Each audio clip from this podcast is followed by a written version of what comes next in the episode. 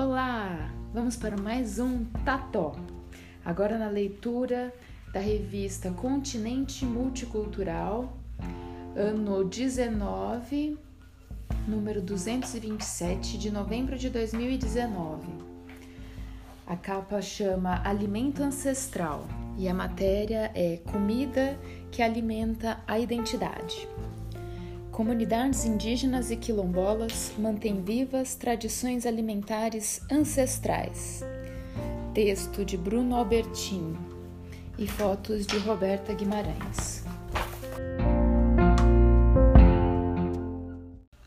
Agricultor com mestrado em ciência do solo, Irã Neves estava de volta à Serra do Ororubá, um dos poucos indígenas a ter graduação fora da aldeia, queria devolver ao povo chucuru parte do conhecimento acadêmico adquirido com os estudos. Em 2018, com amigos, investigava um pedaço de mata. O local estava prestes a virar roçado para mandioca, os feijões e as favas que, desde o século XVI, dão sustento àquela comunidade. Aos 40 anos, Irã se viu convidado a rever o que aprendera na academia. A roça não foi plantada. Conhecida como Bela por conta do apelido carinhoso de família, Ângela Neves Pereira teve trajetória diferente da do amigo. Moradora da aldeia Couro Dantas, uma das 24 que compõem o cinturão de 27.555 hectares do território Chucuru na Serra, saiu poucas vezes para a cidade.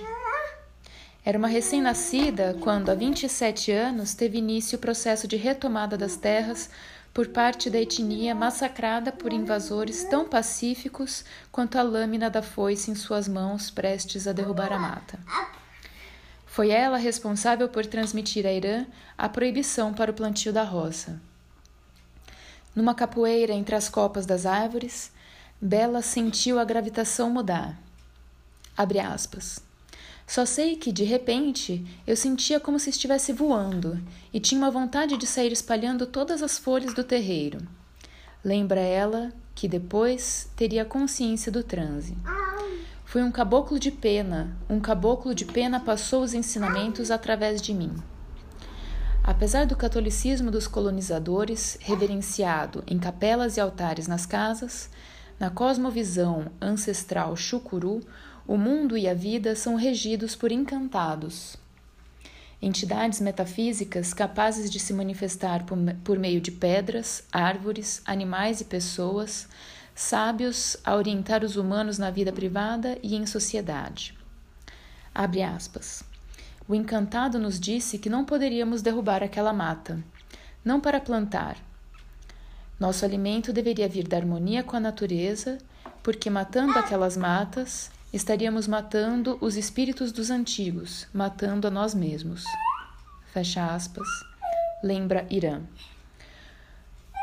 Pouco compreensível para a lógica produtiva e acumuladora ocidental, o episódio ilustra como, mais que manter tradições, a alimentação tem contribuído para a reconstrução de identidades ameaçadas por séculos de conflitos, alguns muito recentes, sangrentos para dizer o mínimo, em Pernambuco.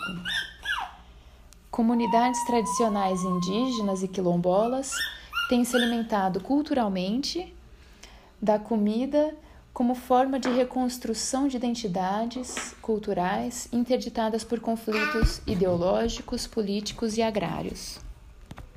Jamaicano radicado na Inglaterra, o antropólogo Stuart Hall lembraria em sua obra sobre a pós-modernidade que o conceito de identidade fixa daria lugar a identidades, a noções de identidades negociadas, quase sempre em conflito. Do episódio narrado por Bella, os chucurus tiraram a orientação para abandonar a pecuária e a agricultura monocultura tóxica dos grandes sistemas latifundiários. E, por meio da recuperação de sementes e receitas antigas, orientariam a produção de alimentos paulatinamente na agroecologia.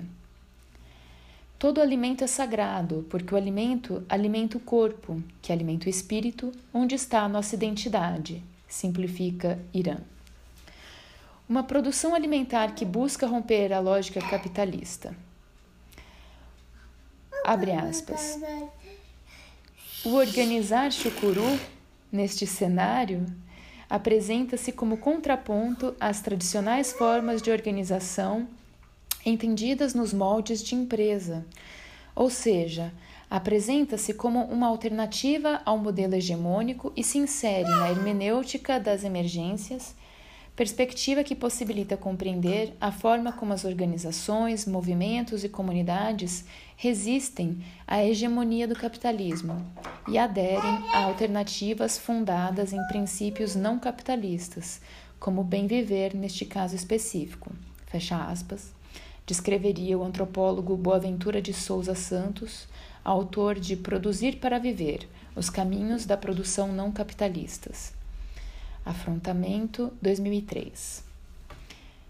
O perfume do mato verde ainda não esconde o cheiro de sangue naquelas terras.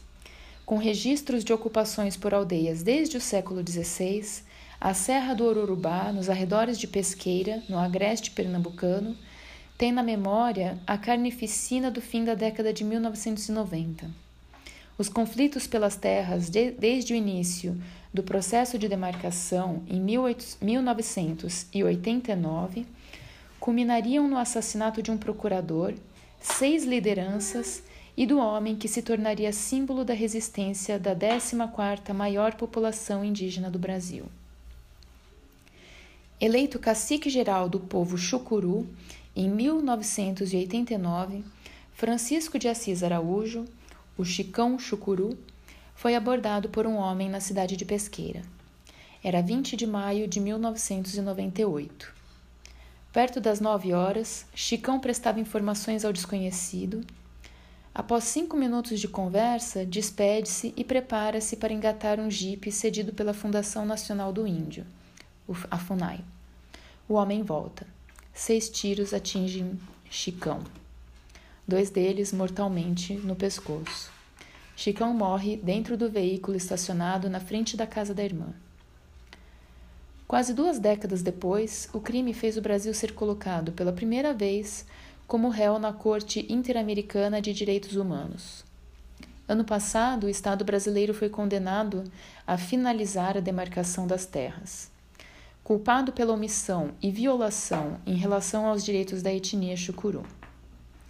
Os quase 300 poceiros foram retirados do local. Para os chucurus que reaprendem a vida em harmonia, Chicão virou uma semente.